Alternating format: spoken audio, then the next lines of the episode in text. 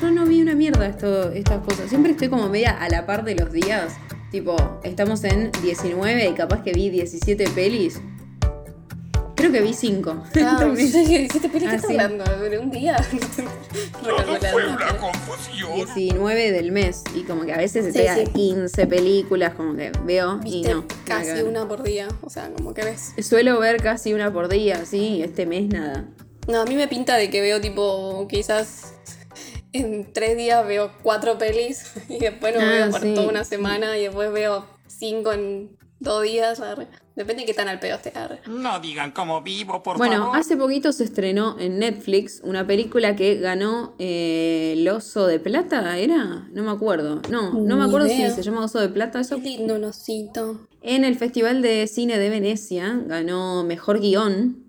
La Raín Tiene junto sentido. con otro más que no me acuerdo ahora, eh, por la película El Conde, que tuvo estreno reducido en cines, pero ya está disponible en Netflix. La fuimos a ver al cine y nada, salimos bastante maravilladas. Eh, Sí. es una peli especial, especialmente Sí, para sentimientos- chilenos. Complejos. Porque Yo quizás no tan encontrados, pero entiendo si hay alguien que le cueste verla o que no le cause gracia. yo dije es un estilo de humor. encontrados. Sí. Porque a mí me causa gracia y me pareció muy bien hecha. Está muy bien Todo hecha. muy bien pensado. Ya de por sí de la estética decía blanco y negro y La estética me encanta. que hay momentos que te causan mucha gracia y hay momentos Sí. que entendés de que lo que habla es muy serio, ¿entendés? Y es como... Sí, y que está planteado con ironía, ¿no? Pero eso, es como Todo- complejo saber que habla de una historia bastante dura para Chile, ¿no?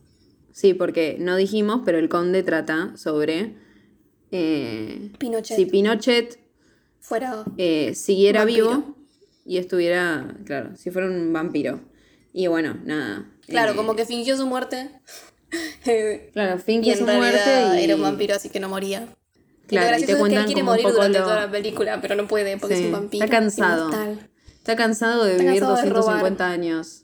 Sí, pero él no es un chorro. Me encanta esa parte. Que él dice, Claro. yo no robé. Me pueden acusar de cualquier cosa, pero yo no robé.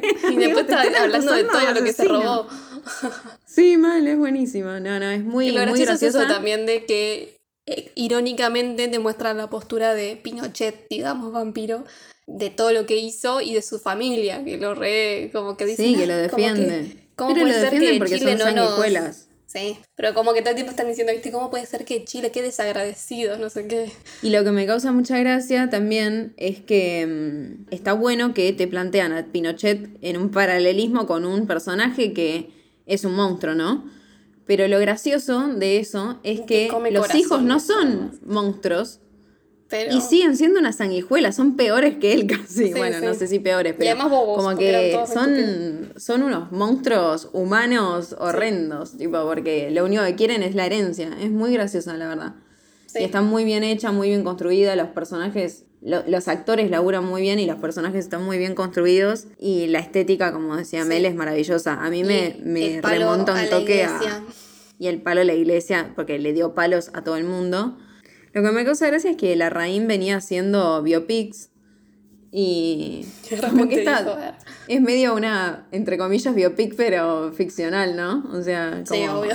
re flashera. O a menos que... Y es gracioso, ¿no? Porque también se basa en un personaje que fue, que, que histórico, que fue real. Porque la anterior que hizo fue Spencer, la que es sobre, con, Ah. con Kristen, que es sobre Lady Di, que a mí la verdad me emboló, pero me parece muy linda estéticamente y todo, y me parece que está bueno porque es como una parte de la vida, o sea, no es que Sí, tiene no una retrama, sino que es verla a ella como media mal, porque la- lamentablemente tuvo una vida de mierda, pero no llegué a conectar con la película porque no me gusta Kristen Sí. cómo actúa. Pero él hizo Jackie también. Que Ah, Yo Jackie sí, no, la no vi, la vi, la de no la vi, Kennedy, le- con Natalie Portman. Va, creo que ganó varias cosas, ¿no? Como que dicen que está buena esa. Creo que sí. Bueno, igual Spencer Pero bueno, también el chabón, Yo no vi ninguna de las dos. Sin duda sabe hacer cine y lo hace bien. La estética de El Conde a mí me encantó, porque es como muy... Me, me remite mucho como a peli de los, A de los Nosferatu. 40, ¿entendés? Claro, a peli de... Y tiene, hay una cosa, de hay, hay una escena que en una están como una escalera y, y dije, esto es Nosferatus, Sí. es re Nosferatus. Sí, re gótico. Obviamente Nosferatus eh, es Drácula, es una versión de Drácula. Y bueno, otra que fuimos a ver juntas un reestreno que hace el bendito Cultural San Martín. Reestrenó varias películas de un director que falleció hace poco, que hizo nada más y nada menos que El Exorcista. Fuimos a ver El Exorcista de William Friedkin. Friedkin. Bueno, boludo, ¿vos viste algo más de este tipo? Porque tiene una Eh, banda de películas. Tiene un par de conocidas y sé que vi alguna, pero no me acuerdo. Es como que el exorcista. El Exorcista, te- Contacto en Francia, El Salario del Miedo. Vivir y Morir en Los Ángeles. Todas son Cruising, conocidas.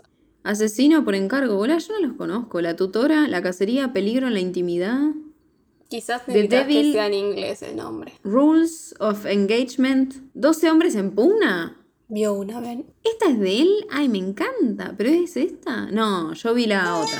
Fuimos a ver El Exorcista y nada, bueno, toda una experiencia religiosa. Bueno, Digamos. eh, Me pareció Nada. muy bueno el sonido, es- escucharlo en cine. El sonido Sí, el como que me impactó bueno. bastante. eh, lástima todo. que se escuchaba una batucada de, de Sí, corriente. pero Avenida todo, porque tiene sí. como mucho, durante toda la película tiene como mucha temática eh, sonora, digamos. Hay una parte como que todo el tiempo parece que hay como latidos.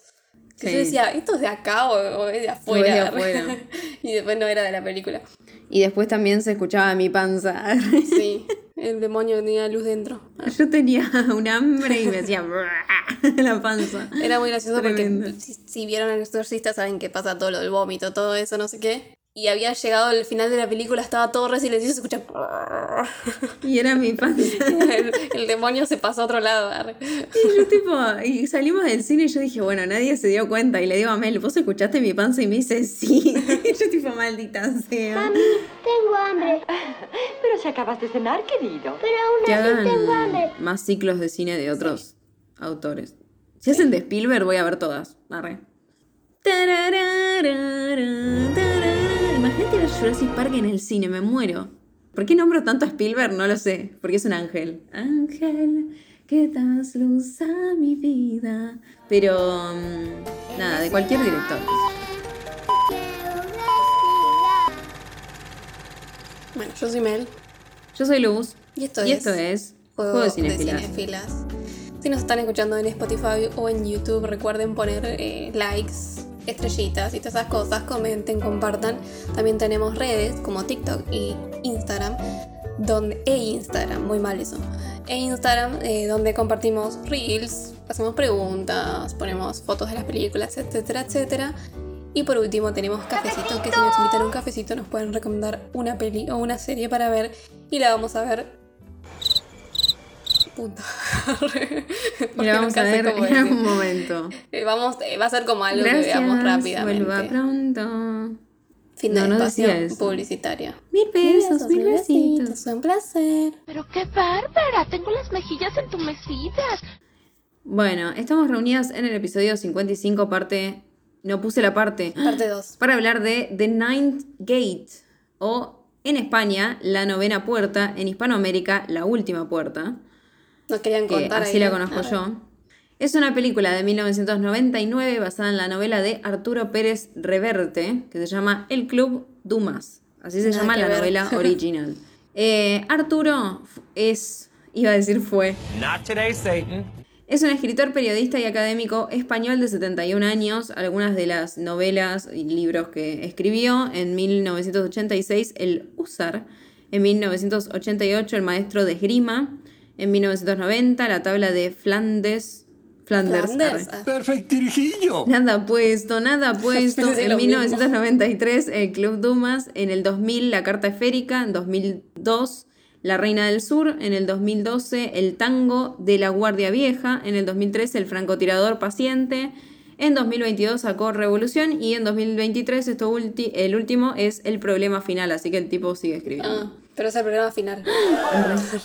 Eh, esta película fue realizada en coproducción por compañías de España, Francia y Estados Unidos y fue dirigida por Roman Polanski, un director de cine, productor, guionista y actor franco-polaco de origen judío, de 90 años actualmente. Voy a nombrar como director algunas cosas porque tiene Millones. un millón de películas. Millones. En el 61 El Gordo y el Flaco, en el 62 El Cuchillo en el Agua, en el 66 Callejón sin salida, en el 67 El Baile de los Vampiros, que la tengo en DVD, y él está re chiquito. En el 68, Rosemary Baby, el bebé de Rosemary. Sí, en el está 71, Macbeth. Macbeth, Macbeth, Macbeth. En el 74, que nunca la vi, Chinatown. En el 99, The Nine Gate. En el 2002, que ganó un Oscar como mejor director y me parece una película fantástica, El pianista.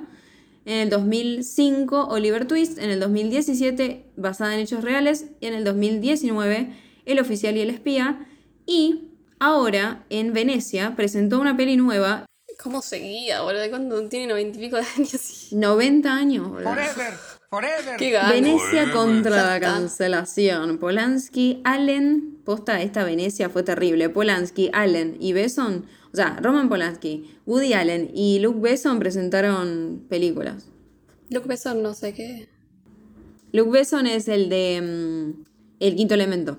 Lilu Dallas El chabón eh, también salió con una pendeja, o sea, se casó con una piba que era menor de edad, no me acuerdo cómo, cómo fue, pero fue algo así como... Y salió muchos años, fue un horror, pero bueno, como se había casado, viste, qué sé yo, en, en ese momento no llamaba la atención, pero...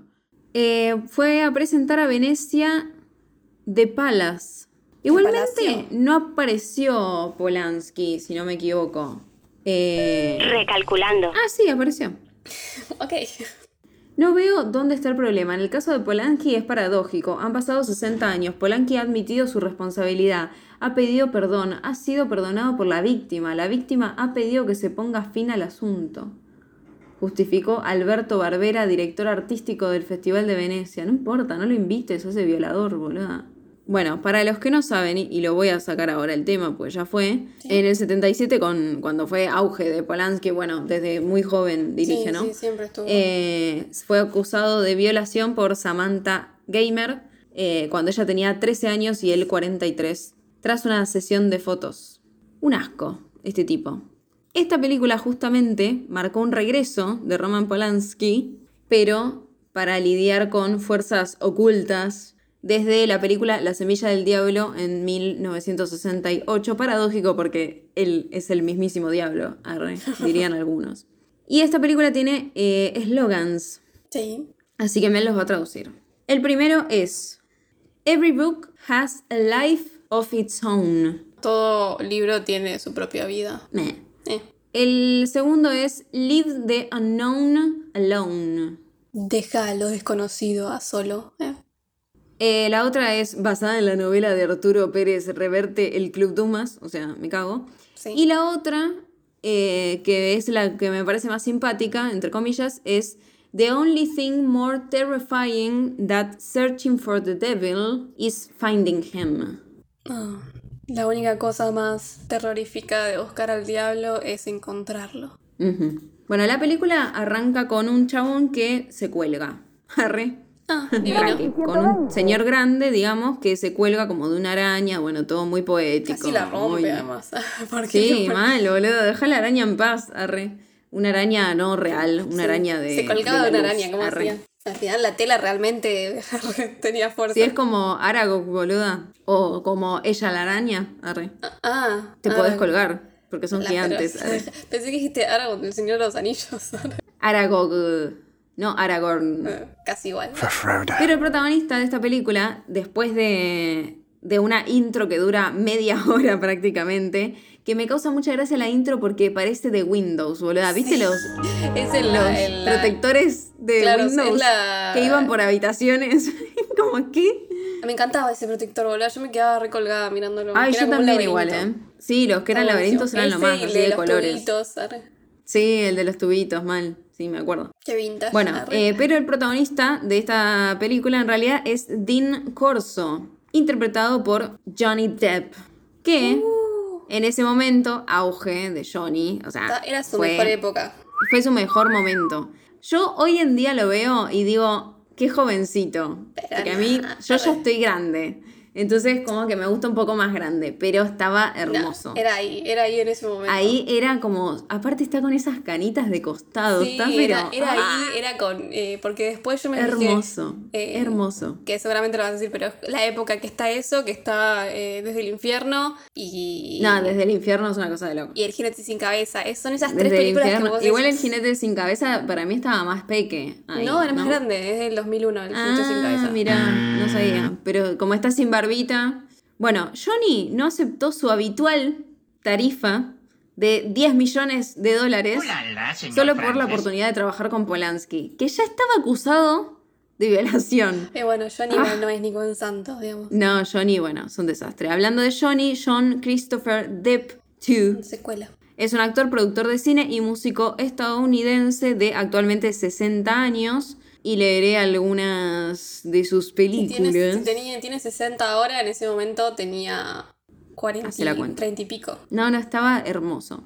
Él arranca como Glenn Lance en A Nightmare on Elm Street. Sí. Pesadilla en la calle Elm de 1984 con su pupera, no me voy a olvidar más. eh, la película de mm, Freddy Krueger, ¿no? Sí. Eh, también trabajó en el 85 en Private, Private Resort, en el 86 en Pelotón, que me gusta mucho, en el 90 Cry Baby y Edward Scissorhands, el joven manos de tijera.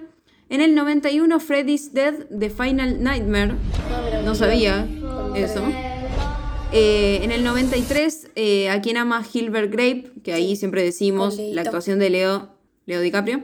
En el 94, Ed Wood y Don Juan de Marco. En el 95, Dead Man. En el 97, Donnie Brasco. En el 99, The Nine Gate, esta que estamos hablando ahora. Ahora, ahora. Estoy papilla. En el 99, en La Última Puerta, el, joven, el jinete sin cabeza, que Ah, en amo. el 99 es. Pensé que era el 2001, entonces el 2001 es desde el Sí, infierno. 99. Y The Astronaut Wife, ¿la viste esa? The Astronaut Wife. Sí. No. La cara oculta con Charlize Theron. Ah, eh, no sé. The Astronaut Wife, nada, nada que ver el nombre. Sí, nada que ver, mal. Pero bueno, es- la No protagonista sé. es más ella y él es un astronauta. claro, la cara oculta me suena más, pero no sé si la vi. Ay, boluda, eh, ¿sabes que la tengo? Creo que es bastante mala, pero la tengo en la lista para dártela porque es Johnny. arre. Eh, en el 2000, un año después, y me saco el sombrero, hizo Chocolate, que para mí en esa película, tocando la chocolate, guitarrita, mirá que a mí me la bajan los tipos que pelan guitarra, pero Johnny tocando la guitarra y comiendo cosa, chocolate, es una cosa hermosa. ¡Cállese y tome mi dinero! En 2001, Blow y From Hell, desde el infierno. Sí. En 2003, taratón, ton, taratón, ton, taratón, ton, taratón. Eh, Piratas del Caribe, La Maldición del Perla Negra y Once Upon a Time in Mexico, que es un malote. En 2004 hizo La Ventana Secreta y Sí. Descubriendo el País del Nunca Jamás. Disparo al corazón esa película, la amo. Ah, en sí. 2005 estuvo en Charlie la fábrica de chocolates y El cadáver de la novia puso su voz. Obviamente estoy obviando varias películas, ¿no? En el 2006 estuvo en El cofre de la muerte, Pirata del Caribe. En 2007, Pirata del Caribe, eh, At the World's End, El fin del mundo. Y Sweeney Todd, Que la vi en el cine. la banco mucho, Sweeney Todd. En el 2009, y esta me partió el corazón, eh, participó en The Imaginarium of Dr. Parnassus. Parnassus. Hizo como una partecita del personaje que hace Heath Ledger. Justo Heath estaba grabando y falleció. Ah, mira. Y metieron a Johnny y a Jude Law. Es una mezcla de, de chongazos esa película. Arre. Porque, y todos interpretan al mismo personaje, porque como que el chabón va cambiando de, de universo o algo así, entonces Oh, mirá. no es tan flashero que cambie su cara, digamos. Sí, Igual sí. es media falopa la película. Y pero- me imaginé ya. Eh, y ese mismo año hizo Enemigos Públicos, que me encanta. En 2010 estuvo en El Turista con Angelina Jolie y estuvo en. Alice in Wonderland. En 2011 le puso la voz a Rango y estuvo en eh, Piratas del Caribe en Mareas Misteriosas. Y también en The Room Diary, que ese fue un gran evento en la vida de Johnny Depp, porque ahí conoció a Ah. Amber Heard. Todo cambió. Arre. En 2012 apareció en 21 Jump Street como un cameo, que en realidad en 21 Jump Street, la serie, él la había arrancado en tele ahí. En 2014 hizo Transcendence, que la fui a ver al cine, creo que fui sola y fue malísima. Y también estuvo en Into the Woods, En 2015 estuvo en Mordecai y Black Mass. Black Mass la fui a ver sola al cine. Yo siempre voy sola al cine a ver cosas con Johnny Depp, no sé por qué nadie me quiere acompañar. Arre. Usted no aprende. En 2016 se suma al universo cinematográfico de Harry Potter. Arre. Pensaste que iba a decir Marvel. Eh, para hacer eh, Ah, Fantastic cierto, Beasts and Where to. Find Them. En 2017 estuvo en Piratas del Caribe y La Venganza de Salazar. Después lo echaron Y de todos eh, lados. Asesinato en el Expreso de Oriente. En 2018 estuvo en Sherlock Gnomes. Me causa gracia el nombre. Y en Fantastic. Beasts, The Crimes of Grindelwald. Y también estuvo en The Professor. En 2019 estuvo en Waiting for the Barbarians. En 2020 estuvo en Minamata, que esa me gustó mucho. Y bueno, se alejó del cine por un par de años, igual porque esa se estrenó en 2020, pero se grabó antes. Y recién este año volvió a actuar en Jean Duberry, que se estrenó en el festival de... a principio de año, no me acuerdo. Justo había terminado lo de Amber y bueno. igual la, la prensa, ¿no? Sí, agarraron la prensa, que bueno. O sea, el primer juicio lo había ganado Amber, este segundo lo ganó Johnny, entonces fue como. Todo, un Todo quilombo, muy toda una mentira, ¿no? están los dos locos para mí, pero bueno. Volviendo a la película. Dean Corso es un vendedor de libros raros de la ciudad de Nueva York que se gana la vida engañando a la gente para que le venda libros valiosos eh, por precios chotos, precios bajos, y él Sí, después los cuando revende a coleccionistas no privados. Aprovecha, claro, a los Cuando ignorantes. agarra el de Don. Quijote dijo, el de Don Quijote no sale nada. Y dije, no. es No, encima Don Quijote, fortuna". boludo. Dieron unas cosas gigantes. Mal. Cuatro tomos del Don Quijote. Don Quijote ya creo que un libro choto debe salir re caro. Mal. Justamente, el Don Quijote eh, que Corso compra al comienzo de la película es la famosísima edición de Joaquín Ibarra, publicada en 1780, que generalmente se considera la mejor y la más bella. También menciona la Hipnoteromachia folifili en Venecia, de- que es la de Venecia de 1499, impresa por Francesco Colonna, considerada el libro más bello jamás impreso. Jamás odio cuando dicen jamás algo, porque sí está impreso, o sea, no digas jamás. Sí, bueno, sí, pero está es como para ser más exagerado. ¿verdad? No sé, estas increíbles ilustraciones se pueden ver en internet. Arre. Qué triste. Corso se reúne con un rico coleccionista de libros que se llama Boris Balkan, que está interpretado por Frank, Frank Langella. El actor que interpreta a Boris Balkan, este Frank Langella, eh, anteriormente trabajó en la película Lolita de 1997, en la que interpretó a Claire Kilty, un director de cine que abusó sexualmente de una niña menor de edad, cosa que hizo el director de esta película, Roman Polanski, en la vida real. Lo hablamos cuando hablamos de Capitán Fantastic. Sí, The Captain Que Fantastic. estaba, actúa él y justo la nena. Lee Lolita. Sí. Frank Langella es un actor estadounidense de una larga carrera. Actualmente Demasiado tiene larga. 85 años. Sí, mal.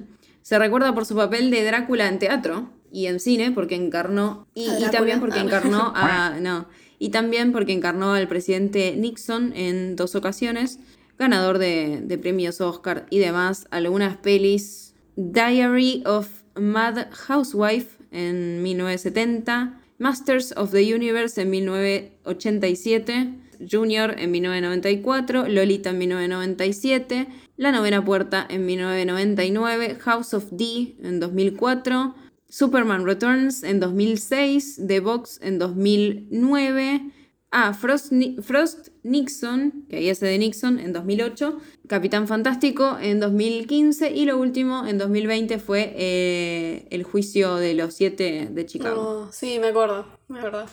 Bueno, este tipo, entonces, eh, Boris Balkan, es un tipo que es coleccionista de libros y hace poco adquirió un ejemplar de un libro que se llama Las nueve puertas del reino de las sombras de Aristide Torchia. lindo. Arre. Y es una de las tres copias existentes, que es como, si las tenés, wow. El tipo lo está contratando a, a Johnny, a Johnny, Johnny. para algo, como que le muestra su biblioteca privada y es todo recheto y demás. Bueno, y como que tiene que poner una combinación en la oficina y la combinación de la biblioteca es 666. Uh. Supuestamente, este libro, por lo que cuentan en la película, es como que el autor de ese libro adaptó el libro escrito por el mismísimo diablo Lucifer. ¿Sabías que Lucifer significa algo de luz? Algo sé, no me acuerdo ahora, pero sí he escuchado cosas de Por- Lucifer. yo te digo porque vos te llamas Luz. Potato, potato. Mira, significado del nombre Lucifer, portador de, la, de luz. Bueno, en, la, lleva. en el secundario, en el secundario un compañero me decía Lucifer. Qué tierno. Igual te dice que sos un ángel. arre. Como, como Spielberg.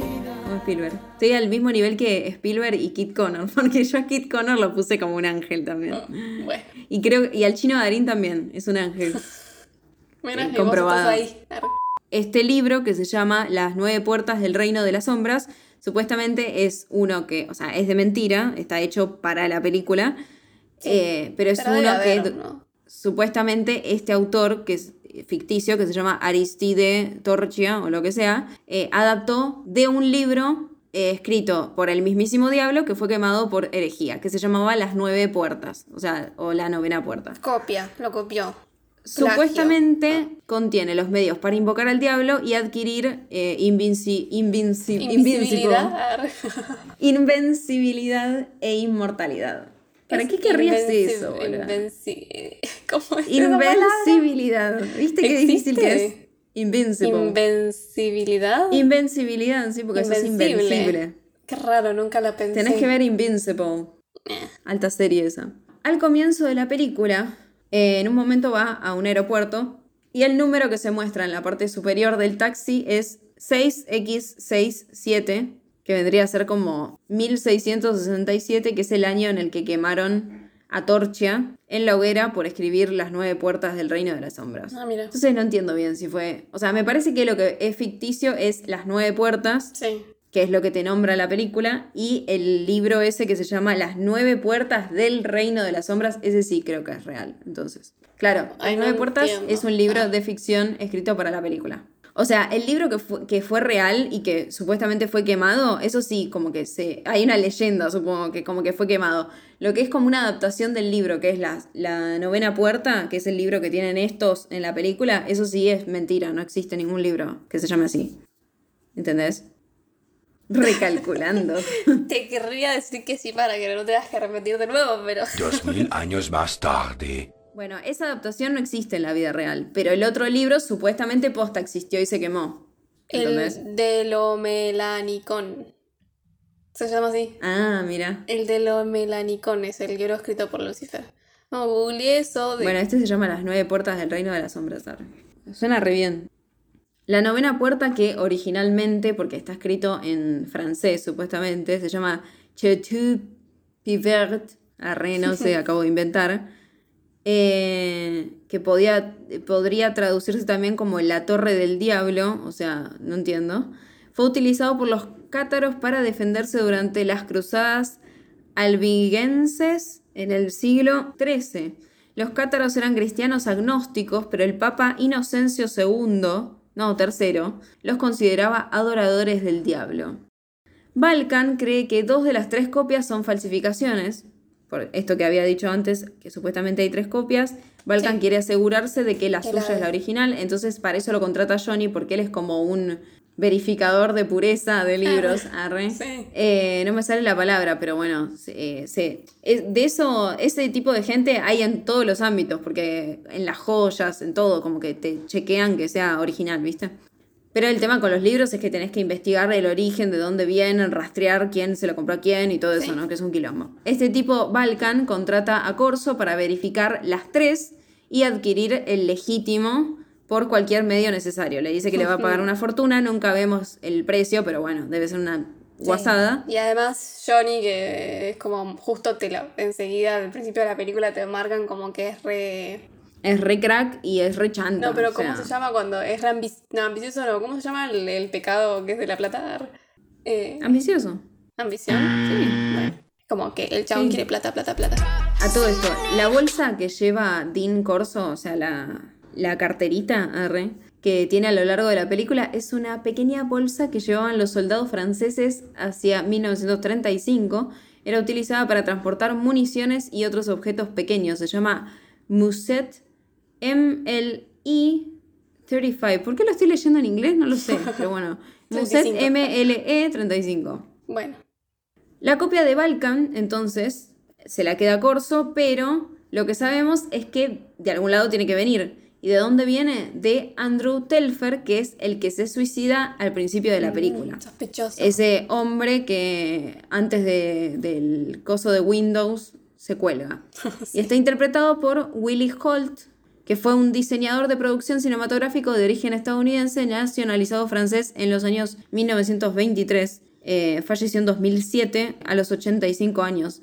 Y trabajó en una banda de películas. En el 64, El Tren. En el 66, Art de París, en el 67 Two for the Road, en el do- 75 Love and Dead, en el 77 Julia, en el, en el 87 Au revoir, Au revoir, Les Elephants, en el Clau. 92 Bitter Moon y en el 96 Monom, Mon Nome, no sé cómo se dice. Pero bueno, nada. Eh, dirección de arte, o sea, lo metieron ahí porque sí. Habrá sido dirección de arte de acá también, ¿no? Bueno, la viuda de Telfer, que se llama Liana, seduce a Corso, porque Corso la va a ver, porque le va a decir, yo tengo este libro que se- tu esposo antes de morir se lo vendió a Balkan y no sé qué. Y ella hace como que no le interesa, pero le interesa. Sí, le reinteresa. Esta mina está interpretada por Lena Olin.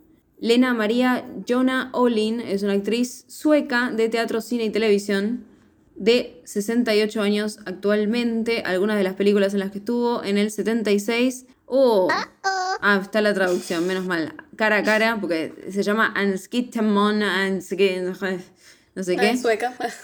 Sí, en el 82, Fanny Och Alexander. En el 88, La insoportable Levedad del ser. levedad del ser. En el 89, Enemigos, una historia de amor. En el 90, Havana. Havana. na, na, na. En el 93, Mr. Jones. En el 96, La noche cae sobre Manhattan. En 1999, The Nine Gates. En el 2000 estuvo en Chocolate. También en Chocolate. Sortuda. En el 2002, Darkness. En el 2005 estuvo en Casanova. oh, es con Heath, con Heath Ledger. En el 2008, The Reader. En el 2010, Remember Me. I'm. Vengeance. En el 2012, El Hipnotista. Y en el 2013, lo último, Nine, Nine Train to Lis- Lisbon. Recuérdame. ¿Por qué estoy pensando Porque dijiste remember me. Ah, wow. ¿Cómo funciona la cabeza, boludo? No, no, ya me había olvidado. Qué mal que estoy. Pero en 2020 estuvo en Prendamos una vela, Mindhunter. Pero, ¿quién es? Es Annalise Stillman en Me Mindhunter. dijiste un montón. Cuestión. La viuda de Telfer, Leana, entonces, Lena Olin, seduce a Corso en un intento fallido por recuperar el libro, porque se lo termina agarchando. Bueno, esta fue la primera de dos películas que hizo con Johnny Depp, porque eh, también Chocolate. ambientadas las dos en pequeños pueblos franceses. Trabajaron en, en esta película y en Chocolat un año después. Copias de chocolate. Los cigarrillos que fuma Liana Telfer se llaman Black Devils. Mm, Dato. Temática. Bueno, mientras tanto, Corso deja el libro para eh, custodiarlo en una librería de libros raros que se llama Bernie, que eh, Bernie, que es como medio como un amigo, está interpretado por James Russo, que no voy a decir nada igual, arre. Que después ese tipo es asesinado y vos decís, pero si es medio tu amichi, ¿por qué no sentís nada, boludo? O sea, es como... ¿Qué sé yo? Pero me parece que no era, que era como un compañero de trabajo, digamos. Sí, pero igual, Sí. o sea, es un compañero de trabajo, no se te cae una lágrima, amigo, o sea, bueno. El cuerpo, esto es muy gracioso también, porque Corso ve el cuerpo colgado de una forma media particular, ¿no? Como de un pie o algo así, está como posicionado especialmente de cierta forma, ¿no? Y el chabón, tipo, entra y sale de una escena del crimen y no pasa nada, ¿no? Todo Nadie lo investiga. pasó, o sea, tiene zapatos, o- se, Sí, se le puede caer el pelo, lo que sea, ah. pero huellas, lo que sea, pero nada, nadie investiga, más que él toca un montón de cosas para llevarse el libro, o sea, pero bueno. Cuando se da cuenta después, mirando el libro, puede ver un paralelismo entre la escena del crimen con uno de los grabados, uno de los dibujos que está en la novena puerta, en este libro. Entonces decís, apa, Empezó. Se picó. En un momento Corso está como en una biblioteca investigando este libro y la portada del libro muestra el nombre del autor con la frase en latín cum superium privilegio Veniaque, ni idea, con permiso y licencia de los superiores. En la novela se explica que esta fórmula se utilizó para demostrar que el libro en cuestión no infringía las enseñanzas de la iglesia. Sin embargo, el libro estaba efectivamente prohibido, dando a entender que el autor reconocía a otra persona y no a la iglesia como su superior. Me causa gracia eso, porque dice lo mismo que es para la iglesia, pero no, no toma como superior a la iglesia. o sea, perra luz. se adueña como de la frase, pero no... Pero es para genial. otro.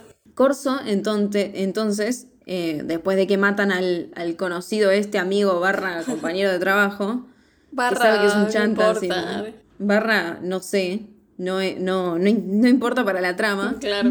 le intenta dar su renuncia a Balcam y Balcam como que le dice te doy más guita Sí. y el otro dice que sí. Como dije antes, todo esto sucede en New York, en la ciudad de Nueva York, pero las secuencias de la ciudad de Nueva York se rodaron en París.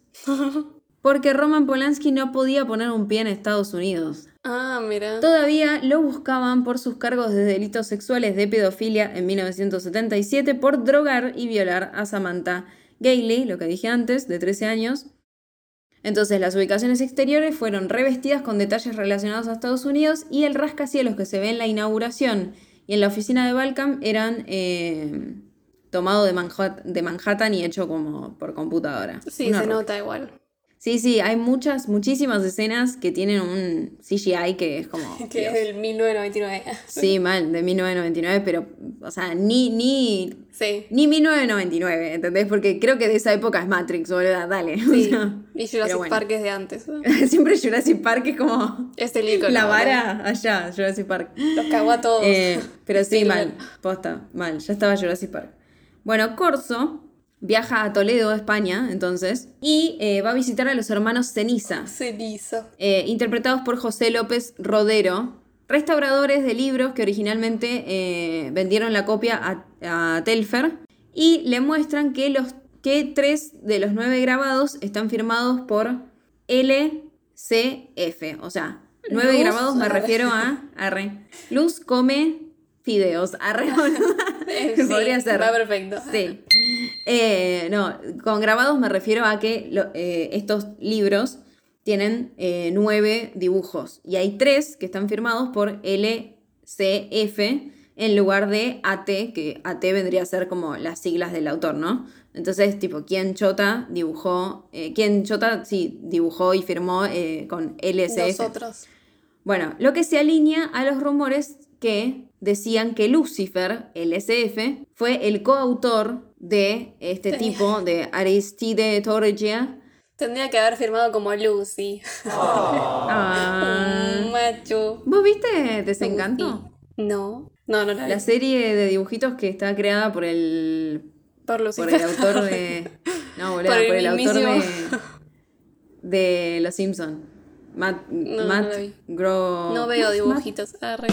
Eh, bueno, ahí es re gracioso, es de, de una. Es re Los Simpson, ¿no? Tiene ese estilo de humor. Y es como medieval, y la protagonista es una mina. Y es como que su compañero es un. eh, como un demonio negro chiquitito que se llama Lucy. Mm. es re tierno, lo amo. Pero la recolgué esa serie, boluda. Y ahora vi que la mina es torta y que se chapa una sirena. Y es como que digo, tengo que volver a verla. Me agrada tu actitud. Eh, esto se alinea a los rumores de que eh, Lucifer fue coautor de este tipo. O sea, implica que Satanás, el mismísimo Satán, El príncipe de Los Ángeles. diseñó rebeldes. tres de los dibujos, ¿no? De ese libro al menos. Tenía ganas de pintar él. También le confirman que Eliana quiso comprar el libro en aquel entonces y no Andrew. O sea, no el que se No colgó, sino que la esposa, ¿no? La que se colgó, pero no de colgarse, de que se olvidó. No, de que se colgó literal al principio de la película. O sea, la esposa, la que fue, era casualmente mucho más joven que el señor de dinero, quiso comprar el libro en realidad, ¿no? Y se lo compró él. Igual eso medio que no tiene mucho sentido, porque si es de ella el libro, ¿por qué el tipo se lo vendió al otro? O sea, medio rarito. No te explican, o sea, tendría sentido No- si en no, no te realidad el chabón quisiera. Porque en realidad es de- él. Él lo compró, pero lo compró para ella. Claro. Igual viste que dicen, como que en una dicen, si el chabón se entera lo que la mina bien hace con ese libro, Claro. quizás se enteró. Y por eso dijo, ah, listo, te vendo el libro y me mato. ¿Y le dolía su pancita? Eso lo haría más intenso. Bueno, cuando Pedro Ceniza Pedro. le pide a Corso Pero, pero, pero. Cuando Pedro Ceniza le pidió a Corso que adivinara qué significaba la inicial LCF, justo antes de que Corso dijera Lucifer, se escucha el sonido de una mosca volando, aunque no se ve ninguna mosca. Sí. Uno de los otros nombres de Lucifer es Bilzebub, Bilzebub, que en hebreo significa señor de las moscas. Mira, no sabía. Dato, no sabía. Igual que paja, señor de las moscas no me gusta, Sí. de la luz es más De las mariposas, arre, Ah, lindo. era re- de las vaquitas de San Antonio. Era el re- portador de la luz, señor de las mariposas. Señor, era re trolo, boludo. El ángel rebelde. El señor de las mariquitas, ¿viste? Oh, Imagínate. Era todo rojo, pero tenía lunares blancos. bueno, Corso, entonces, como tiene una, una banda de plata, ponele, arre, eh, viaja a Sintra, Portugal, para comprar la copia del libro de Víctor Fargas. Para comparar, no para comprar. Para comparar, eh, porque sabemos que hay tres libros iguales, ¿no? Que saben dónde está cada, cada libro. Sí, mal, ¿no? Pero bueno, también es como medio el mundo de los coleccionistas y como Claro. él está tan metido en esa y sabe y es re turbio encima. Pero bueno, Fargas está interpretado por Jack Taylor, un actor estadounidense de actualmente 86 años y algunas de sus películas son La Torre de Marfil del 58, La tumba del pistolero en el 64, Necronomicon en el 67, El. Conde Drácula en el quise ver. 69, Doctor Jekyll y el Hombre Lobo en el 71, Y El Buque. Maldito en el 74, los, Las Adolescentes en el 75, Viaja al Centro de la Tierra en el 77, a la mierda, todos con, conocidos. Sí, mal. Mil Gritos tiene la noche en el 82, Conan el Bárbaro en el 82, Serpiente de Mar en el 85, Goya en el 85, La Novena. Puerta en el 99, Los Fantasmas de Goya en el Full 2006, Goya. Oscar, Una Pasión Surrealista en el 2008, Agnosia en el 2010 y lo último que hizo fue Hijo de Caín en 2013. Entonces, eh, Corso va a ver a este tipo y para sorpresa, cuando compara los dos libros, nota que esa firma LCF se encuentra en tres grabados diferentes a la otra copia. Y también hay un par de diferencias en los Sí, dibujos, ¿no? Tipo, las manos cambian de lugar, Las llaves objetos, en las, las manos. manos cambian. Las cambian, no, se ponían como pie, ¿viste? No, bueno, cambiaba los Eran objetos que tienen en la mano los, los las claro. diferencias. Igual hay algunas que son re obvias. Pero bueno, si vos no tenés los tres es, impo- es imposible. Me hizo acordar a los jueguitos de buscar las diferencias. Me encantan, los amo. A mí me frustran porque siempre hay una A que mí no me puedo frustran un poco, pero me gustan. Sí. Y bueno, a la mañana siguiente, una joven que en realidad ya hemos visto los pies, le hemos visto la cara, pero bueno, no la nombré antes, Y va, va apareciendo Parece- por todos lados. va apareciendo por todos lados y parece que lo está recontra siguiendo a Corso, ¿no? Esta joven misteriosa está interpretada por Emmanuelle Segner, una actriz, exmodelo y cantante francesa de actualmente 57 años, que trabajó en el 84 en La Neige des Méduses, arre, en el 88 en Fra- Frantic, en el 97 Nirvana, en el 99 La Novena Puerta, en el 2001 Laguna, en el 2005 Backstage, en el 2007 La Vida en Rosa. Ah, eh, no, Sí. no, na, na, na, na, na, na, arre. En el 2012 en La Casa. Y lo último que hizo en el 2019 fue El Oficial y El Espía. Esta mujer entonces eh, parece que lo estuvo siguiendo a Corso desde que Balkan lo contrató directamente y en una lo despierta, o sea, el tipo está en un hotel y lo despierta y lo lleva a la casa de Fargas. Tipo, le dice vamos a lo de Fargas y, y Johnny está como... Claro, ¿Quién igual sos? él como que la- ya la había Ya la había cruzado igual, ¿no? Y además la en el tren. que era que Val, Valcares, Balsar, Balkan. Balkan, eh, la había mandado como para vigilarlo o algo así. Eso es la Claro. sospecha, ¿no? Que todos sospechamos eso. Sí, obvio. Eh, la chica esta misteriosa en un momento lee el libro Cómo hacer amigos e influir en las personas. Y Charles Manson también leyó y utilizó este libro, quien fue el que orquestó el asesinato de Sharon Tate, la esposa del director Roman Polanski. Todo muy turbio. O sea, ¿por qué específicamente elegiste ese libro? No lo sé, pero eso lo eligió Polanski, o sea. Corso emprende un viaje a París, entonces, Francia, con esta chica misteriosa que, lejos de decir, para mí no sospecha porque es linda, entonces dice, bueno, ya fue. Sí, Pero la verdad no la conoces, te despertó. Pero qué sé yo. no dijiste Pero que bueno. lo de la casa del tipo. Ah, sí, no dije que aparece muerto. Pequeño Ay, detalle. Creo que era bastante importante. Aparece muerto en su casa, eh, como ahogado en una fuente encima, sí, re además re obvio que lo mataron. Re obvio que lo mataron. Y eh, acá es que aparece quemado el libro. Sí, él entra a la casa y Claro. está en la, en la hoguera. Ah, en la hoguera no, ¿cómo se dice? La chimenea. En la chimenea. Una vez más, él sale de la casa después de que hay un asesinato, deja huellas por todos lados y se lleva el resto del libro. O sea, Además tocó como- la manija de la puerta. todo. Sí. Bueno, ¿quién tiene hambre? Creo que esta película, by the way, la había visto cuando era chica y yo me acordaba que como que dije esto es re porno. Me acuerdo que me re choqueó Mm, porque yo era muy chica, eh, pero me acordaba de una escena en particular. No es que es re porno, sino que yo vi algo medio yo- gráfico, entre comillas, y me quedó Claro, en la yo cabeza. tenía la, la dije, idea también de "Mierda". que era como más porno, pero después dije, ah, no. No, no, no es tanto. incluso. Sí, sí, mal.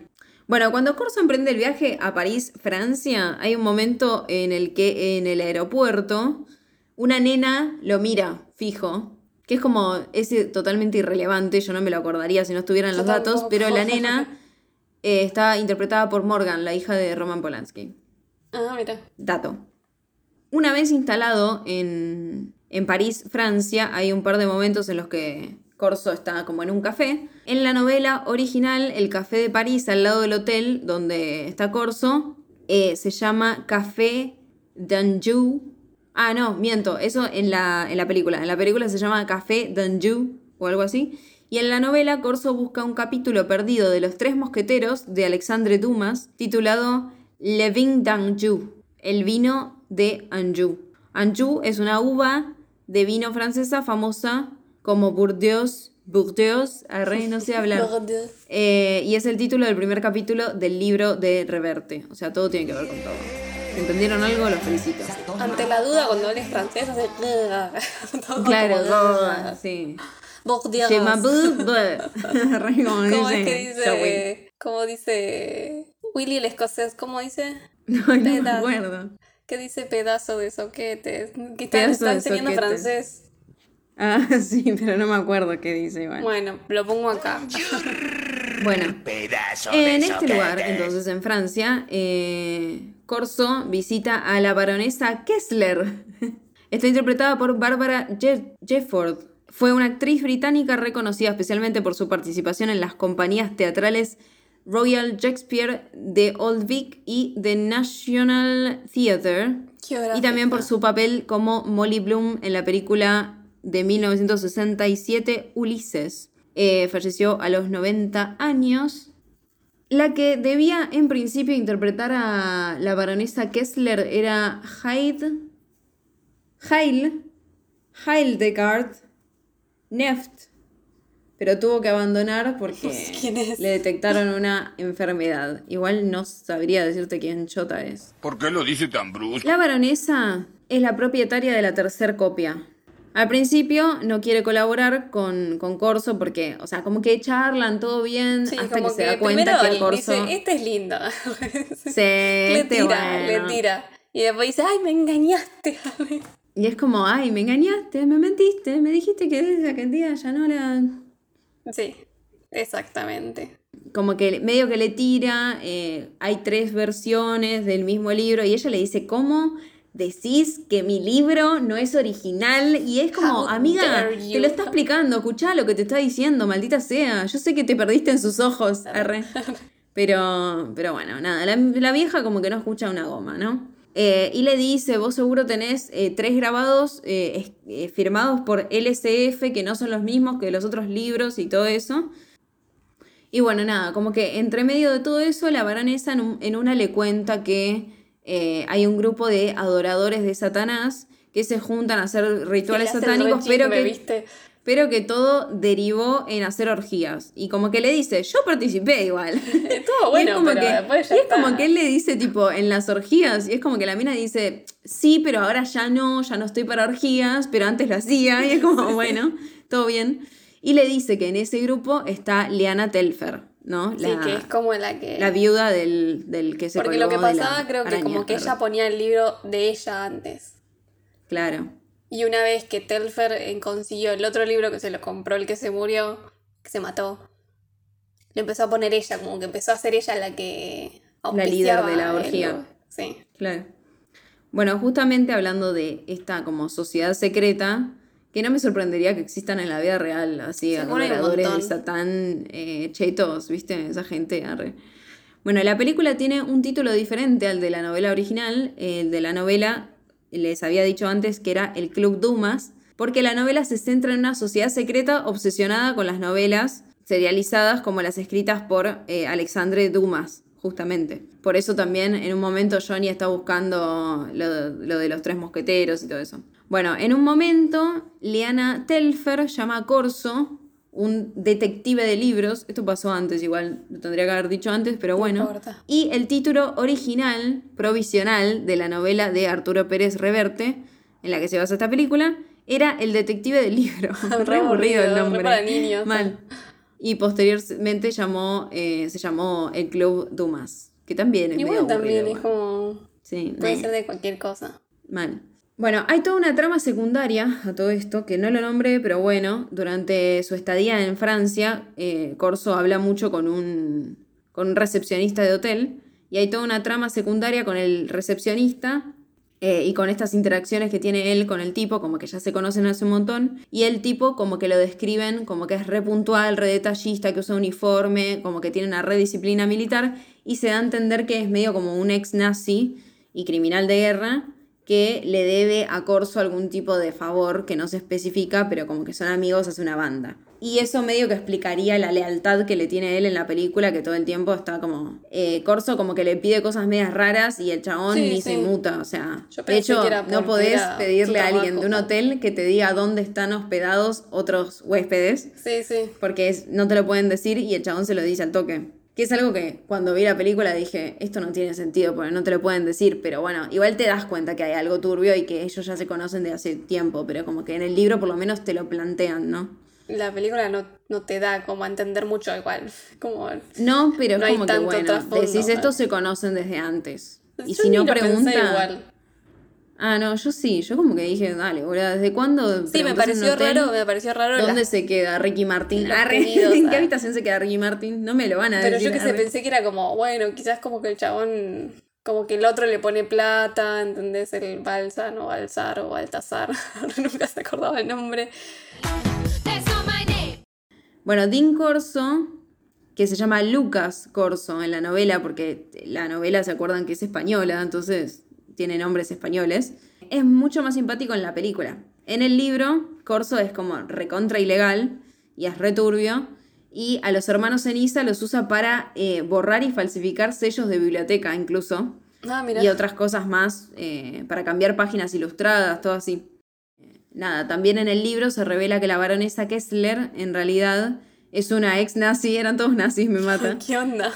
Y Corso la chantajea con fotos de ella eh, con, funcionarios, con funcionarios nazis de alto rango para abrirse camino con la colección esta. Es Ah, como mucho más tranqui Acá en la película porque es como que... a- La van a como que bien. se va y después vuelve y le trae fotocopias y ahí la deja Sí, pasar, sí, lo deja pasar compra. y es como, bueno. Aparte trabaja para el rival de la mina, mirá si lo va a dejar pasar. O sea, tan fácil como en la película. O sea, en el libro está un toque más justificado que él sea un chanta. Claro, y tiene, y tiene sentido que los pongan como más eh, turbios a los que tienen los libros, primero porque es un libro de Lucifer supuestamente, y ella Sí. eh, en la película dice que ella se dedicó su vida a estudiar a, a todo el satanismo, todas las cosas esas. Sí, su mal. biblioteca es dedicada a Y Lucifer. parece una un señora re tranqui y es como... Ojalá me lleve Bueno, cuestión. eh, en una le pegan a Johnny, eh, estando en la, la mansión de Kessler, ¿no? Claro, que ella le, le permitió ver su libro porque le llevó las fotocopias. ¿no? Sí, le llevó las, Que igual las me copias, mata. Me mata que le ay, mira, dice- ¿ves que es distinto? Ah, Me mata que le dice, o sea, le dice, bueno, te permito hacerlo, o sea, revisar todo lo que quieras, y él está a punto de prender un cigarrillo y ella le dice, no te permití tanto. Y yo pe- pensé eso toda la película. Digo, ¿cómo puede el chabón puede estar con libros antiguos y fumando todo el tiempo como chimenea? Es que igual eso tiene un montón de. Eso lo tengo anotado más a lo último, pero hay un montón de irregularidades que no tienen sentido de, de la gente que cuida libros. Claro, porque sea, no podés, o sea, tenés que tener Porque la gente que es coleccionista de libros eso. realmente eh, se ocupan de cuidarlos un montón, como sí. se ocupa eh, Valcar al principio de la película, que los tiene todos como uno pegado. No, no sé si era Valcar, no, Valcar es el que lo tiene en biblioteca. Pero el No. chabón que los tiene uno al lado del otro. Claro, el tipo al que mataron primero. Los airea, claro, Claro, es que el dice que matan. eso. Yo ahí dije, ay, sí tiene sentido. Y después lo Ese deja al otro sí, fumar después- adelante del libro. No, el chabón dice y- que los airea, que no los, que no le da y que él le que le los sol, traslada- la humedad. Que los traslada en la, en la carterita esa que tiene tampoco no sería posible. O sea, No, no. en la vida real no o sea, entiendo así. que quizás ese libro en particular es como mágico, digamos, porque viste que en una dicen como es raro que sea Está un libro tan antiguo y esté tan intacto. Y esté como hecho impreso ayer, parece. Sí. Sí. Pero como que Pero tenía en- data de que era re viejo igualmente. Pero igual, y tipo, la mina esta también tiene una re biblioteca y a la biblioteca le da el sol, o sea, Sí. eh, No, un coleccionista no, no deja, se te arruina todo, aparte se te arruina la, el cuero, todo. Sí, sí. Eh, le pegan a Johnny, queda knockout y cómo cierra los ojitos me dan ganas de morir. El efecto ese de ojitos cerrándose Ah, o sí, que cae vintage. así, ay, es muy trucho, muy trucho, pero todo es trucho. O sea, todo Sí, lo que sí. tiene un mínimo efecto en la película es truchísimo. Se despierta y Kessler está muerta en su silla de ruedas, que está como loca. La mina está encima con la lengua afuera, es como re ridículo todo. Igual está bueno en la, la escena esa. O sea, es re obvia. Sí, pero que se es despierta está el como- gin, gin de la. bizarra, qué sé yo. Y la chica misteriosa rescata a Corso del guardaespaldas de Liana, que lo está yendo a buscar. Liana se roba el libro de Balkan de la habitación de Corso, que estaba en la habitación del hotel. Él la sigue como un lugar que están haciendo como todo un ritual satánico, lleno de gente, así, todos chetos. Que te das cuenta que son recagones encima, gente que como que no entiende una mierda, porque pasa un mínimo, una mínima cosa rara y salen todos corriendo. Sí, o sea, sí. pero bueno, Balkan de repente aparece, que nunca confía en Balkan, aparte ya le, le hablaba Ya por teléfono turbio. y era como ya lo re misterioso. igual un par de veces. Mal. Y es obvio que él mató a todos. Sí, es obvio que él mató a todos. Ah, by the way, otra vez, él saliendo de la escena de crimen de eh, Kessler, nadie lo persigue, o sea, todo, aparte siempre hay fuego en el medio, ¿viste? Pero bueno. Sí, igual. Eh, bueno, Balkan fuego. aparece en este lugar, la mata a Liana, que la ahorca con su propio collar, así como que tiene un Con un- pentágono, sí. esas boludeces. Eh, y se va con las páginas eh, grabadas y su copia del libro intacta, ¿no? Hay un momento cuando, cuando Corso se escapa antes de la casa de Kessler, se, se caen como unas naranjas, una bolsa de naranjas Sí. que caen por la escalera. En la película anterior de Polanski, el quimérico inquilino de 1976, también rebotan naranjas, en una Naranjas. escalera. Bueno.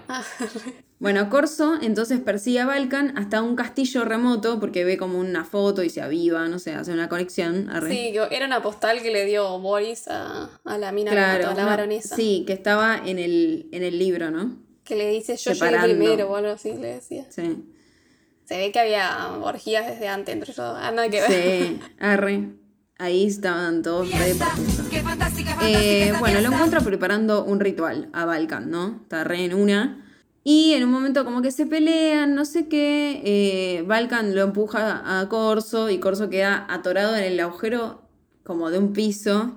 Que se nota que se está por romper todo igual y que se va a salvar, pero es como gracioso que se queda colgado un montón de tiempo y está como en un agujerito, Johnny, es como sí. re bizarro. Me hace acordar a, a Shumanji.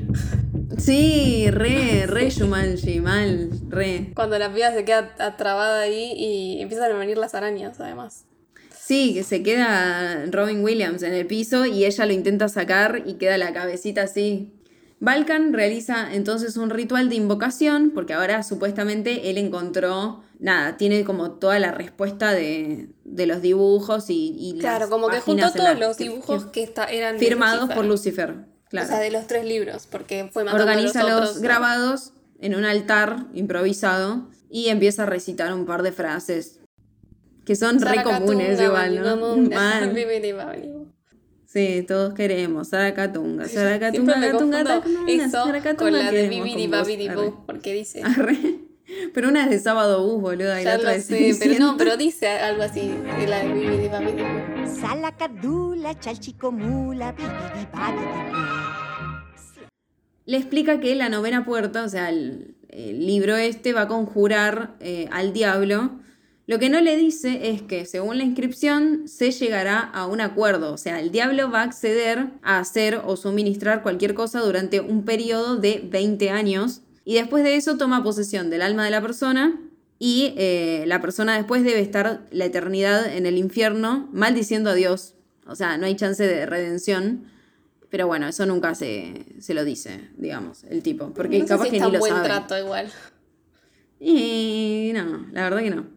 Porque 20 años nada más, boludo. Sí. El chabón no era tan viejo, capaz vivía 20 años más.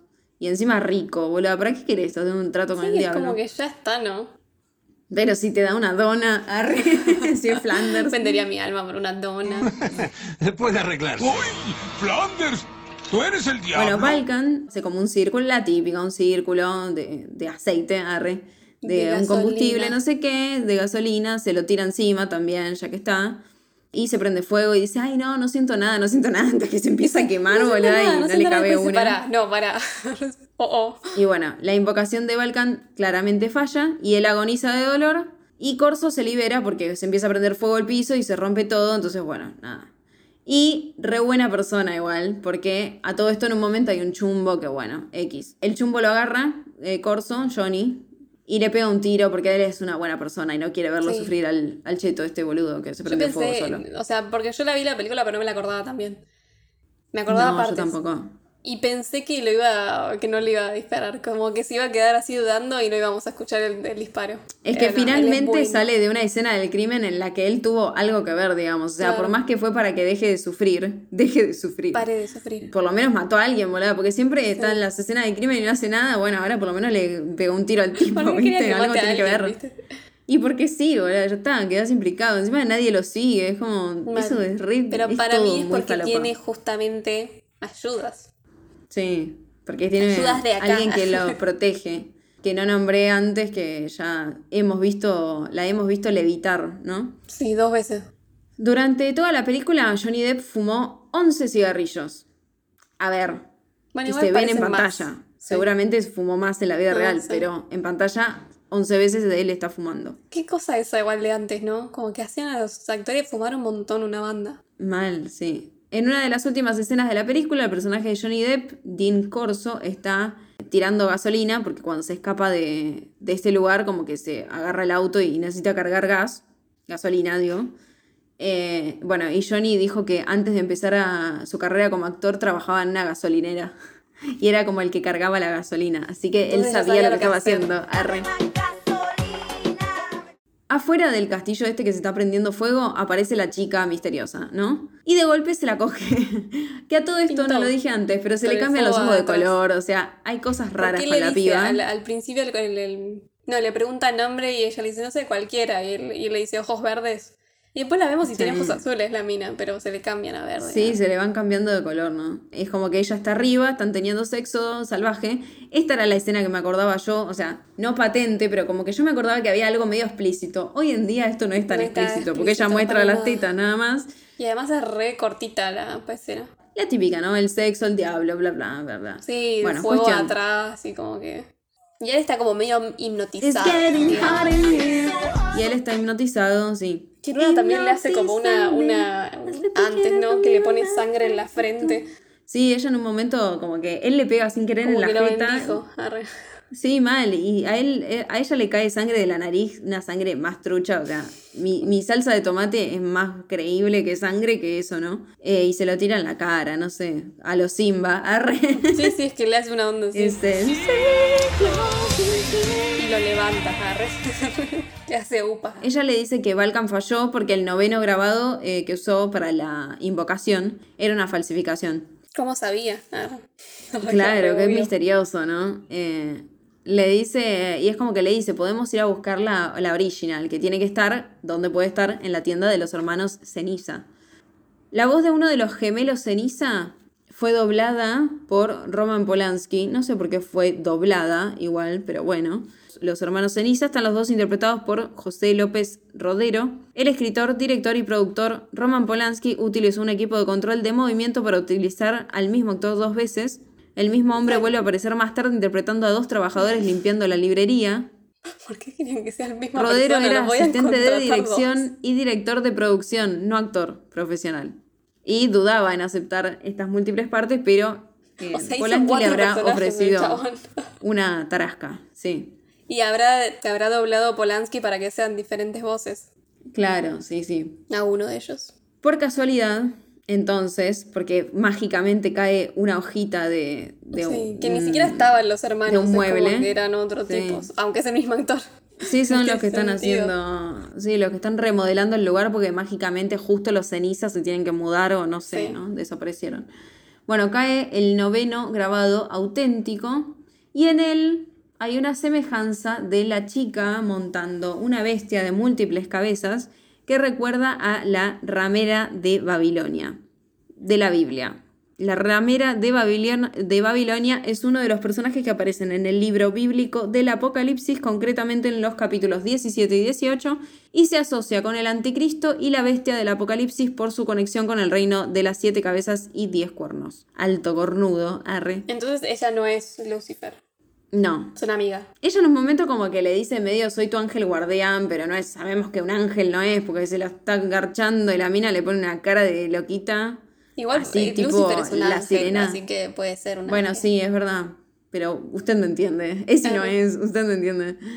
Eh, ella le pone cara de. de, de sirena de Como que parece que o se sea. le da- hay, hay como un efecto raro en la cara también, como que se Sí, le sí, transforma y la aparte lo atrae. Es medio ese efecto sirena también, porque lo están hipnotizando a él. Todos los grabados que aparecen en Las Nueve Puertas fueron encargados para la novela y no para la película. Al propio autor Arturo Pérez Reverte. La única excepción es la que muestra a la niña montando un dragón que fue modificada para que se parezca al rostro de la actriz. Con el último grabado en la mano, Corso vuelve al castillo, completa el ritual y cruza la novela Puerta hacia la luz. O sea que al final él se entregó igual, ¿no? Sí, se entregó al diablo. Y bueno, es que es muy tentador. Yo creo que llegás hasta ahí y decís, bueno, ya fue. No Pero puede salir. que, porque, Yo no lo haría, pero bueno. Porque para mí 20 años nada más. pero yo pensé que lo que él quería saber era como, no que quería completar el ritual, sino como que él era una cuestión de, de, de esta cosa de los libros, como que quería Sí, terminar sí, como que quería saber si eran auténticos de verdad escritos por Lucifer para mí. Como bueno, que quería ahí- completarlo el rompecabezas. ah. Pero a lo último ya está re hipnotizado. Para mí ya va. No, no es su voluntad, es como que no pueden escapar. Claro, es como que en realidad fue todo el plan de Lucifer porque hizo como que todos se mueran en realidad también. Claro, sí. Y que finalmente el otro tuviera el mal grabado, se matara a sí mismo. Entonces es como que Sí. se llevó un par de almas. Bueno, dato. El bolígrafo que utiliza Dean Corso es un bolígrafo Montblanc Agatha Christie de edición limitada. Mira. A lo largo de la película se muestra que los personajes manipulan violentamente los diversos libros de valor incalculable. Esto es lo que decíamos antes. Fuman y beben, incluido vino tinto. Sí, eso yo Directamente lo vi, dije, sobre no ellos. tomar vino. Creo que ahora sale un vinito. Presionan ¿O los no? libros en las mesas planas, los escanean usando dispositivos Mm. comerciales, los meten directamente en bolsas o simplemente, eh, nada, los llevan en las manos, así como si nada pasara. Incluso un coleccionista experto novato en libros raros antiguos sabría que todos esos Sí, comportamientos no son eh, normales, o sea, no, por es eso a extremadamente peligroso para el libro. Arre. cansa- causan daños irreparables a cualquiera de los libros. El único personaje que incluso tenía una habitación con clima controlado para su colección fue Boris Balkan, el del principio, eh, que los tiene todos así como en vidrio y eso, mientras que los demás simplemente los tenían sentados en habitaciones bañados por el sol o incluso directamente en el suelo. Igual el otro tipo también que los airea, ese también Sí. se ocupa. Y además dijo que él no dejaba que era luz solar. Está bien que igual la escena Sí. es verdad no te... Porque sí entra la luz por la ventana. Sí, entra la luz, pero bueno. Y está ahí en el piso encima, raro, pero bueno. Un polvo. Arre. Aunque en la película queda abierta la interpretación sobre quién es realmente la chica, en el libro ella literalmente le dice a Corso que es un ángel caído que ha estado caminando sobre la tierra durante un milenio esperándolo. Oh, Oh, arre. qué romántico. Al final del libro, ambos prometen conjurar al diablo juntos. Como cualquier viernes. En la peli es como que está él solo. Claro, pintó. Las tres copias del libro de la película sobrevivieron a la quema de las obras de Torquia porque cada una tenía en su interior tres de los nueve grabados del diablo. Cuando estos grabados fueron arrancados, los libros podían ser destruidos. Esto nos da una pista en forma de decoloración en el reverso de la copia de Balkan de que no contenía los tres grabados auténticos LCF, por lo tanto la parte posterior del libro, la más cercana al grabado falsificado, era susceptible a sufrir daño. O sea, qué rebuscado, pero bueno. Mal, re. En la escena final, Corso ahora tiene todos los grabados auténticos mientras camina hacia el castillo. Y si miras con atención, en la ventana que se abre en la parte superior se puede ver la silueta del diablo esperándolo. Oh, lo espero. Esta película Arre. tuvo dos premios. Esperado por mil... No, ¿cómo se dice? He cruzado, He de cruzado- tiempo para encontrarte. Soy mal, boludo. Ay, Dios. Qué romántico. Qué romántico. Tus ojos son dos luceros como esos aristogatos. Vaya, tus ojos sí son zafiros deslumbrantes. Esta película tuvo dos premios y cinco nominaciones. Bueno, Motion Picture Sound Editors en USA, arre, en el 2001 nominada al Golden Reel Award eh, por mejor edición de sonido. En Sí. los Academy of Science, Science Fiction, Fantasy and Horror Films en Estados Unidos también fue nominado al Saturn Award. claro, o sea, estaba recancelado en Estados Unidos, pero lo nominaban igual. El World Stunt Awards por el doble que se prende fuego. Ah, o sea, el, el doble de riesgo, ¿no? Eh, los Fangoria Chainsaw Awards estu- estuvo nominado Mejor Actriz de Reparto Bárbara Shefford, la baronesa, y ganó Mejor Guión. En los European, European Film Awards ganó Outstanding European Achievement in World Cinema, Roman Polanski.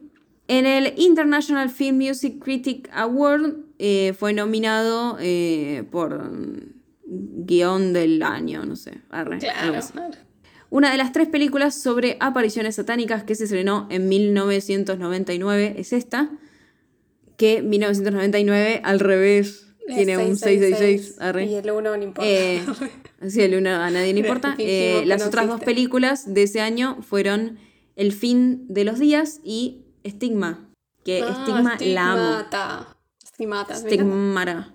Yo Me la vi un encanta. montón de veces, pero porque la pasaban siempre en la tele y siempre me daba la como tele. mucha- ¿Viste cuando, cuando sos chico y como que te daba mucha cosa verla? No me daba miedo quizás, pero sí, era como una cosa Da mucha rara, impresión y quizás igual. no la veía, pero después la, la, la quise ver, como que la quería ver siempre que la pasaban. Pero me daba impresión verla. La escena que escribe en la pared Mm, es re fuerte. es terrible. Siento que esta película envejeció como el orto. Como el orto. Igual siento que en su momento no habrá sido buena Es tampoco. que, ¿sabes qué? Yo Habrá pensé que era sido- mucho más vieja de lo que es. Porque de los 2000 no Sí. es tan vieja, tiene veintipico de años. que es de 24. Polanski. Polanski es Claro, viejo Polanski tiene años. como, un, sí, tiene como un estilo ya viejo. Sí, sí, sí, como... Pero si me decías que era de los 70 esta película, quizás de los 80, Sí, hubiera te la creía otra más. cosa, qué sé yo. Es como que tiene muchos agujeros argumentales, como que hay muchas cosas que no tienen sentido. Eh, también hace falta que, que a Siento él lo sigan o algo. Él sale muy impune idea de igual. todo. Pero ¿Qué? eso es porque es una buena idea, es como yo siento que él está haciendo, es, él es el que está haciendo el trabajo de Lucifer también. Claro, pero es como que tampoco tiene tanta intervención Lucifer. Sí, faltó como, Eh, para mí siento que faltan cosas. turbias, faltan, sí, y ellos no laburan re bien tampoco, o sea, no me parece que estén mal, pero tampoco es que me recreo, que supuestamente la peli tiene que tener medio tintes terroríficos, le falta, le falta, le falta suspenso, le falta eh, cosas terroríficas, es como media simplona, por así decirlo. Sí, sí, se hace muy Em, densa, sí, porque se hace. se me hizo densa. y pico y se hizo muy larga. A mí se me hizo larga. Como que recién al final encontrás más el ritmo, ¿viste? Pero Sí. toda la investigación es como que quizás necesitaba más cosas, más detalles. Sí, no, es- y aparte es como, más, no, no tiene obstáculos él. O sea, lo único que pasa es que se le muere toda la gente que tiene los libros, pero eso no es un obstáculo porque el chabón sale caminando de todas las, Sí, de sí. todas las escenas del crimen. Eh, qué sé yo. no, no, no rescato nada, arre. O sea, no, no puedo rescatar mucho, la verdad. Salvo que Johnny está re lindo, arre. Está con La esas mejor, caritas divinas. No sé, es como que en mi cabeza era buena, pero porque yo la vi de chica y me impactó, porque tenía cosas turbias, hablaba del diablo y no había tocado tanto ese tema, supongo, porque yo me volví fan de Johnny después de Piratas del Caribe. Que Piratas del Caribe diablo, es 2003. Yo tenía 8, boluda. Sí. Entonces, pasaron unos años y yo empecé a ver películas de Johnny Depp. Y claro, no sé, capaz que boluda esta película la vi a los 10. Imagínate lo que me impactó en ver unas tetas. Arre. Arre, sí. Y después de eso nunca más en la vida la vi. Y sé que Sí, la han sí. dado en la tele y eso. Pero tengo como un leve recuerdo de que la trama de la ventana secreta, ponele, era mejor. Sabes que igual yo como que tengo la misma sensación con las dos. Es como que Mm. siento que ahora voy a ver la ventana secreta y voy a decir, ah, qué chota. No, no, no puedo rescatar mucho porque es como, no- ni la música me llama la atención, No, la música la ambientación no está, no está muy buena, los efectos son horrendos, mal. Después los personajes que intentan ser misteriosos medio que a mí me cansan, la piba me chupa un huevo. Sí. No siento que haya química entre ellos tampoco. O sea, como que sí se miran, qué sé yo, pero bueno, es Johnny Depp. arre. la ¿quién no mina va es re linda. La mina es re Amber, boluda. se acordará es verdad, es verdad. Amber por momentos. Así que mi puntaje. Es un... Estoy siendo re buena porque de verdad no tengo nada para rescatar, ¿eh? Pero le voy a poner un 2. No sé yo. Bueno, bien. Not today, Satan. Not today. Arrancas vos. Me olvidé que nos faltaba una para ver de cafecito. Que vos ya la viste. Ah, Ya que estamos, te la doy y hablamos de esta. Es una película dramática del recuerdo. 2021 argentina de Federico Palazzo Ah. que se llama Yo Nena y Yo Princesa. Yo no la vi. Ay, pero- terrible. Yo la vi hace poco. Eh, tremenda. La vi con mis padres y hubo una respuesta favorable después de ver la Bueno. película. Así que me alegró mucho. Y la semana siguiente ya entramos en el mejor mes del año, porque es octubre, el mes Excepto de por el hecho de terror, que acá empieza a hacer calor, pero bueno, el mes de Halloween. Igual me encantaría estar en Estados Unidos y que haya calabazas. arre. Arre. Igual podemos comprar calabazas acá también. Sí, porque. ¿qué te lo impide?